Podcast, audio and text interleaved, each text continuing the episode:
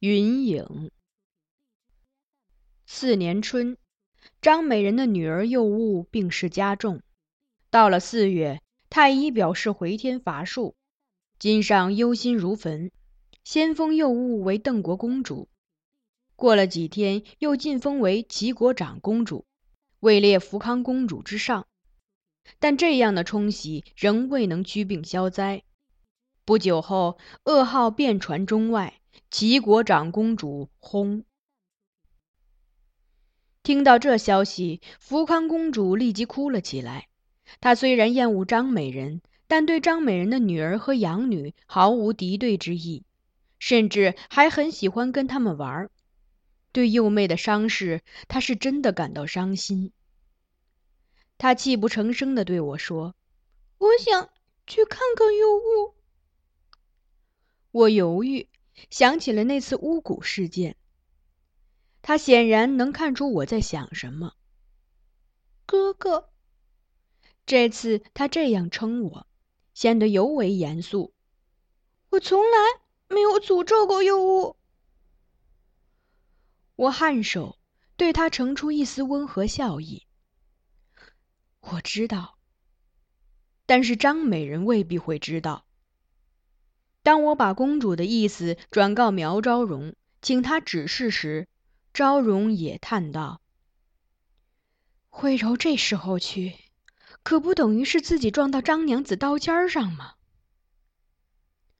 他暗托王昭明询问金上意见，金上命公主翌日再去，并为幼物服丝麻。幼儿未满八岁夭折，属于无福之伤。家人本无需为其服丧，官家要求皇长女为幼女服丝麻，其实与理不合，显得幼物丧礼尤为重重，也颇委屈福康公主。但公主并无怨言，次日果然扶丝麻前往林殿。张美人的祥鸾阁院内青烟缭绕，一群僧人列坐诵经。张美人守在幼物灵柩前，想是之前已哭得太多，此时双目红肿，神情呆滞，毫无生气。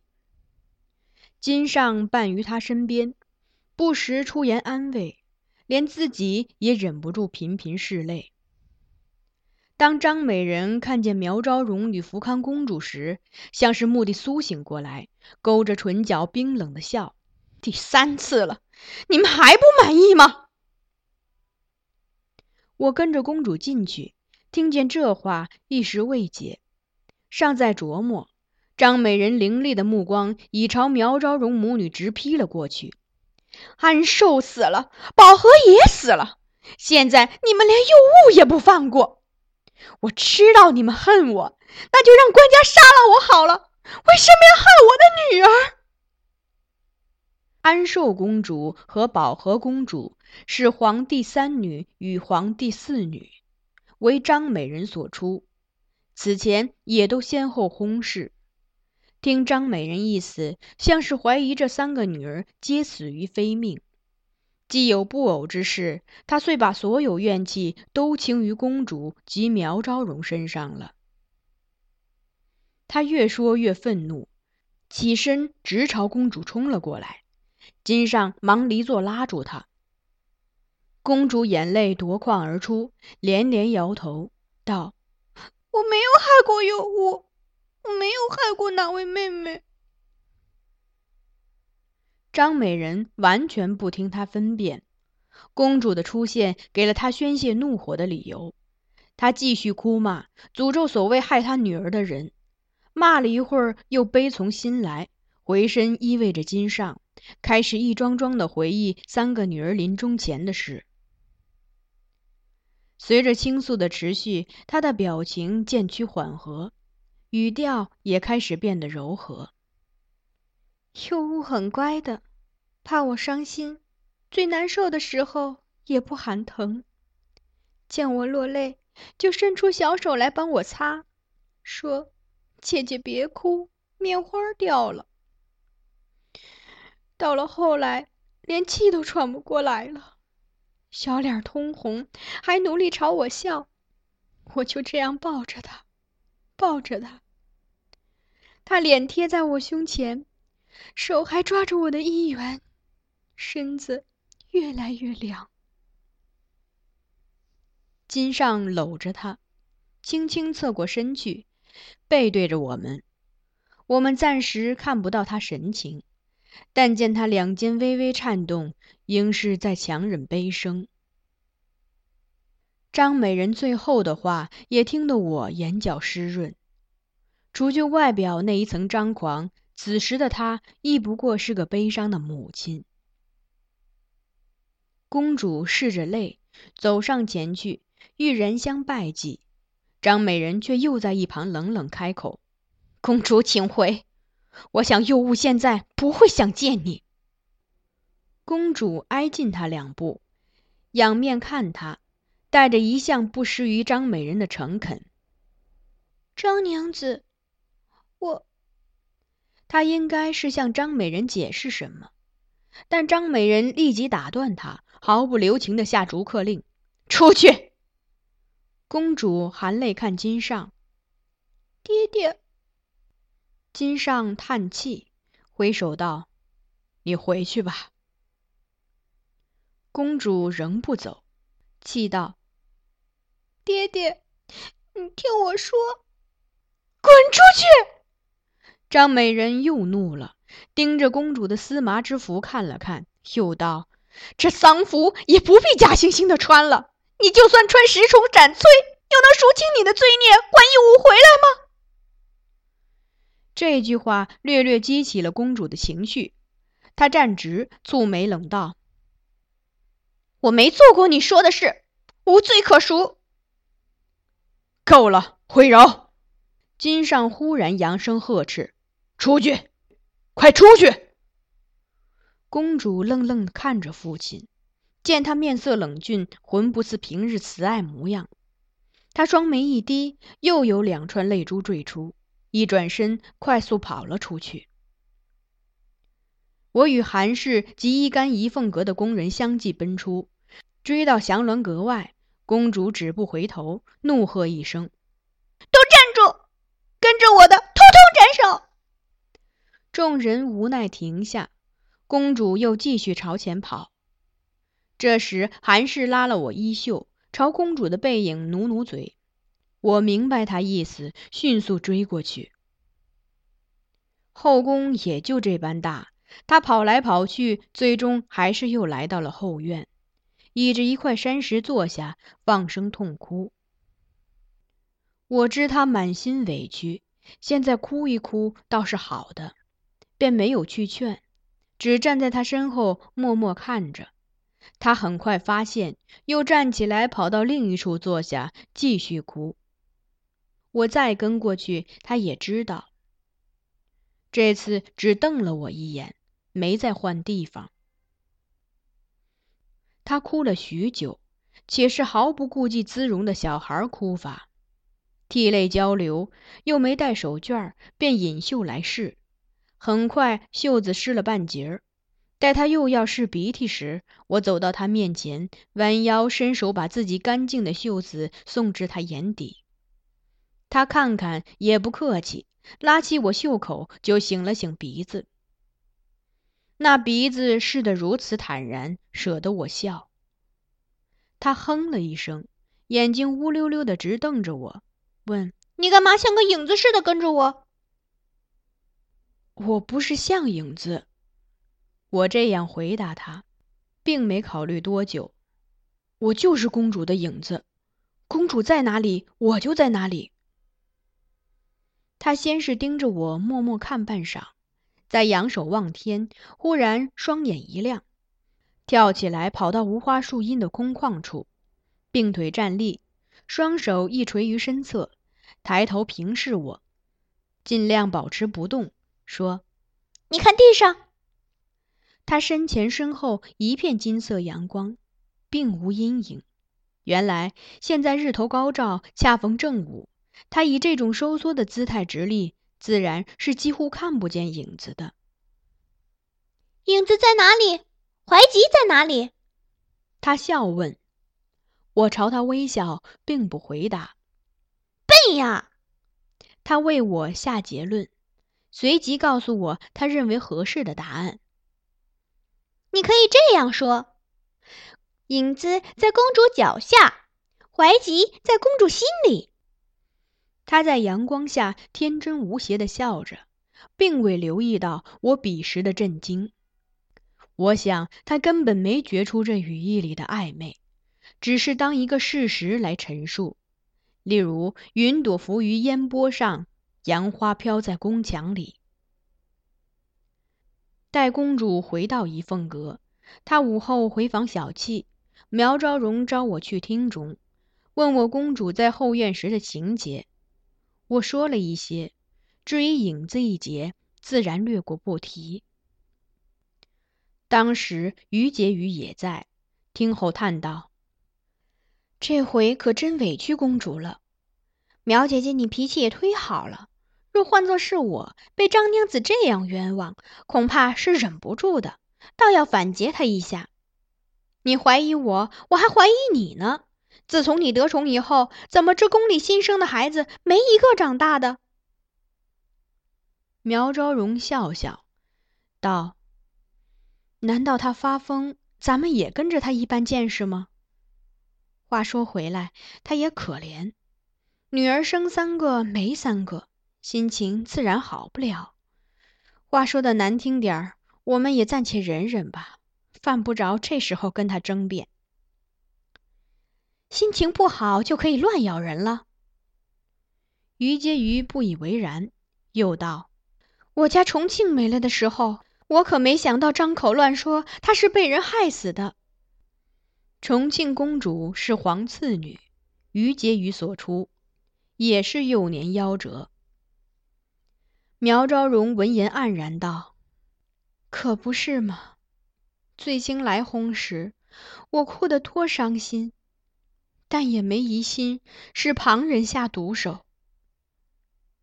醉星来是皇子誉王新小字。”苗昭荣生皇子时，金上曾梦见神人相告“醉星来”三字，故以此为皇子小名。誉王资质端硕，金上非常喜爱，可惜未过半年即薨。金上与苗昭荣悲痛欲绝，至今念念不忘。一提儿子，苗昭荣泫然欲泪，于婕妤忙陪笑道。好好的，我说这些干什么？倒惹姐姐难过。苗昭荣叹道：“不关你事，我们姐妹同病相怜，说什么彼此都明白，无需解释。”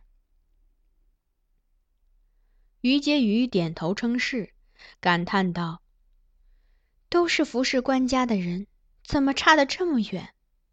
宫里像他这样嚣张的主，也只此一家，别无分号了。我就不明白，官家身边有聪慧贤淑的大家闺秀，也有温柔和顺的小家碧玉，却为何如今偏偏宠这么个排忧出身的破了户？虽说他是有几分姿色，可又能美到天上去吗？张美人的身世，我也曾听人说过，他父亲张瑶峰进士及第。但早卒，母亲将他托付给张瑶峰的从兄张瑶佐抚养。张瑶佐后来要去蜀地做官，称路途遥远，而不肯携从弟的几位孤儿孤女同行。张美人母亲无以谋生，无奈之下，将女儿卖给魏国大长公主家为歌舞伎，自己改氏简氏，又生了个儿子。大长公主将张美人送入宫，纳于禁中先勺部。那时张美人年纪尚幼，宫人贾氏见了喜欢，便把她收作女儿来抚养。张美人做了几年排忧，直到后来在张惠太后宫遇见金上。现在既有宠，金上与他都不再提着排忧生涯，对外声称她是先帝沈婕妤的养女。但宫中人自然不会忘记，私下常如于婕妤这样称她为排忧出身的破落户。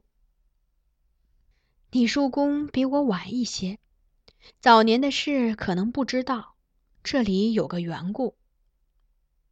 苗昭荣向于婕妤解释张氏得宠原因。有次他跳舞给张惠太后看，太后觉得他生得可爱，便留他在身边。官家小时为张惠太后抚育，对他极为孝顺。成年后亦不忘晨昏定省。张娘子那时年纪小，比如今的徽柔大不了多少。有一天发现他养的小白兔死了，喉头有伤，半身是血，他哭得死去活来。后来有人对他说，兔子可能是被老鼠咬死的。正巧那时有只小耗子从他脚边跑过，他见了怒从心起，提着裙子满地跑，一定要去把那小耗子踩死。官家此刻恰好进来，见这情景，从此便对他上了心。待他稍大些，便纳了他。于婕妤恍然大悟，笑道。原来官家就是喜欢他这点小性子。苗昭荣略一笑，或许在他眼里，这便是宫中女子少有的真性情吧。后来又有人跟张娘子说，那小兔子其实是被极恨他的小姑娘杀死的。此事不知是真是假。不过这之后，张娘子的疑心病便生了根，稍有不顺意处，便怀疑有人害她。现在女儿没了，她不疑心，反倒怪了。于婕妤想想，又道：“但先前她确实在后院搜出个布偶。”话未说完，又忙转而言道。他这么张狂，想必宫中怨恨他的人却也不少。惹出这种事，说到底还是因他自己不懂事。苗卓荣摆摆手，低叹道：“谁知道呢？”此时，昭荣又留意到我，遂吩咐道：“刚才官家遣人来问公主好些了没？你去张娘子阁中回禀官家吧。”我颔首答应。于婕妤见他们聊张美人事时，我一直势力在侧，特意微笑叮嘱道：“可别向旁人提起我与苗娘子说的话。”我尚未回答，苗昭荣已先开口对婕妤说：“这你大可放心，别看这孩子年纪小，却比很多老工人都还稳重呢。又一心一意的服侍徽柔，我只把她当自己人。”我再至祥鸾阁，张美人已不在院内，应是哭得久了，被人搀扶入内休息。金上见我进来，立即招手命我靠近，细问我公主情形，状甚关切。这时有一群内侍列队入内，皆手捧树皮紫罗。金上转朝院内做法事的僧人道：“众僧各赐紫罗一匹。”宫中做法事，众僧立赏有定制，紫罗不在其中，应是金上推恩特赐的。僧人们纷纷谢恩，不想金上话锋一转，竟认真嘱咐他们：来日你们从东华门出宫，须多留意，要把紫罗藏在怀里，别让内东门司的人看见，否则台监会有文字论列。众僧答应，相互转顾间，却不禁流露出诧异神色。两侧宫人自然知道金上一向是怕见官的，听见此言，都有些想笑，但偷眼望去，发现金上神情不对，那笑意便硬生生的被吓了回去。他本来对众僧说话是和颜悦色的。但提及内东门司的人时，暮色便冷了下去。雨罢，脸上仍清冷萧索，犹凝寒霜。一听内东门司，我立即想起了张茂泽先生，联系此前我在金上面前提到他时，金上的沉默，我暗暗有些疑心。张先生令官家不快。莫不是因为他掌公进人物出入，见官家多赏了人财物，便去告诉谏官？内东门司离中书门下及诸管阁很近，要与外臣联系非常容易。可再一细想，金上却也不是经常随意破格特赐财物与人，张先生应该也不会为这种事惹皇帝不快。我这样疑心相当幼稚，但官家不喜张先生，又是为何？尚在胡思乱想，没听见金上唤我，直到他略略提高声音再唤我名字，我才如梦初醒，肃立听命。走去仪凤阁，我看看徽柔去。他说。